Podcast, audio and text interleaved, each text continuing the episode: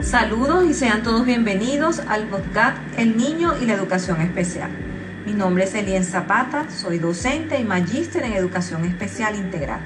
El día de hoy, con mucha alegría, les voy a hacer la primera entrega sobre la historia de la educación especial en Venezuela. Antes de conocer la historia, debo comenzar diciéndoles que la educación especial es aquella que está destinada a la población con necesidades especiales estas necesidades son las discapacidades tanto psíquicas, físicas, sensoriales o talento superior que pueden presentar los niños, los jóvenes y los adultos. Conociendo entonces qué es la educación especial, puedo decirles que su historia está dada por una serie de acciones que se llevaron a cabo para proteger el derecho que tiene toda la población a la educación y desarrollo integral. ¿Cuándo surge la educación especial? Bueno, a principios del siglo XX surge la educación especial. Estaba condicionada solamente a tratar desde la perspectiva médica a las personas con necesidades especiales. Estas personas se consideraban como enfermas y eran tratadas en forma peyorativa. Tanto es así que le colocaban sobrenombres para ser tratadas y ser llamadas. Obviamente esto ha ido cambiando a través del tiempo y es para el año de 1912 que en el Código de Instrucción Pública se emplean ya los términos de sordo, mudo y anormales. Y se les empieza a dar una atención educativa a estas personas. Se plantea entonces también la necesidad de que estas personas debían asistir a las escuelas especiales. Y es en 1915 que se les brinda la atención integral desde lo pedagógico y la atención médica. En 1935 se crea la Asociación de Amigos de Ciegos Sordomudos es de carácter privado porque la crean los padres de estos niños que tenían esta necesidad. Recibe apoyo del Ministerio de Educación.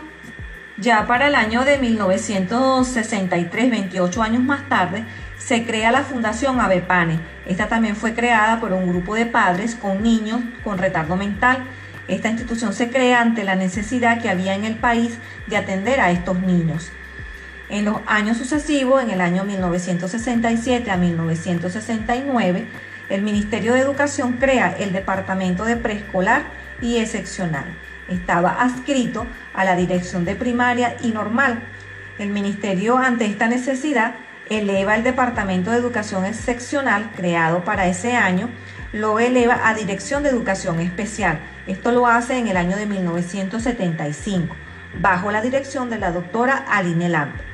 ¿Con qué fin? Bueno, con el fin de diseñar políticas que garantizaran la educación como derecho social a las personas con necesidades especiales.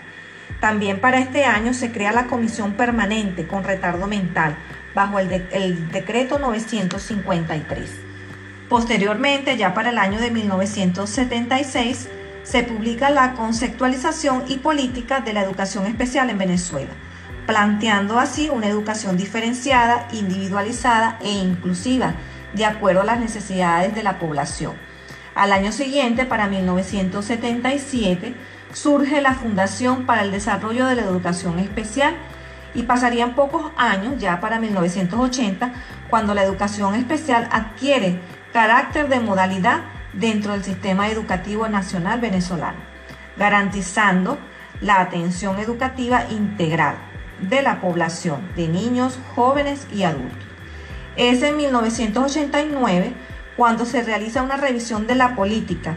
Este documento es modificado nuevamente en 1997 por cada área de atención y programa que pertenecen a la modalidad de educación especial.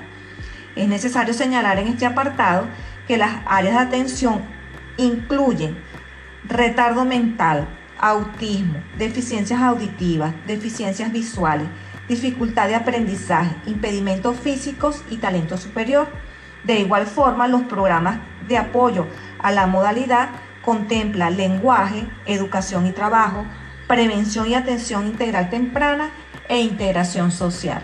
Actualmente, y ya para culminar este tema, el día de hoy, los cambios que se han realizado apuntan a la integración escolar. Esto se establece en la resolución 2005 en las normas para la integración escolar de la población con necesidades educativas especiales, que garantiza de esta manera un proceso continuo, sistemático y progresivo al educar. A lo largo de la historia hemos visto que una serie de acontecimientos han dado frutos porque la educación especial en Venezuela ha tomado el, el, carácter reivindicativo o el carácter incluyente, integrador de los educandos o de la población al sistema educativo venezolano. Y nos puede quedar como para la reflexión. Pensemos por un momento que cada ser humano es un universo infinito de posibilidades. Debemos estar alerta nosotros como docentes, nosotros como padres, para descubrir al otro, a la persona con necesidades especiales, como alguien distinto que es parte de nuestra continuidad. ¿Todos somos especiales? Sí, todos somos especiales. Espero que hayan disfrutado este podcast. Recuerden que ser diferente es algo común, pero tú haces la diferencia. Hasta la próxima. Chao, chao.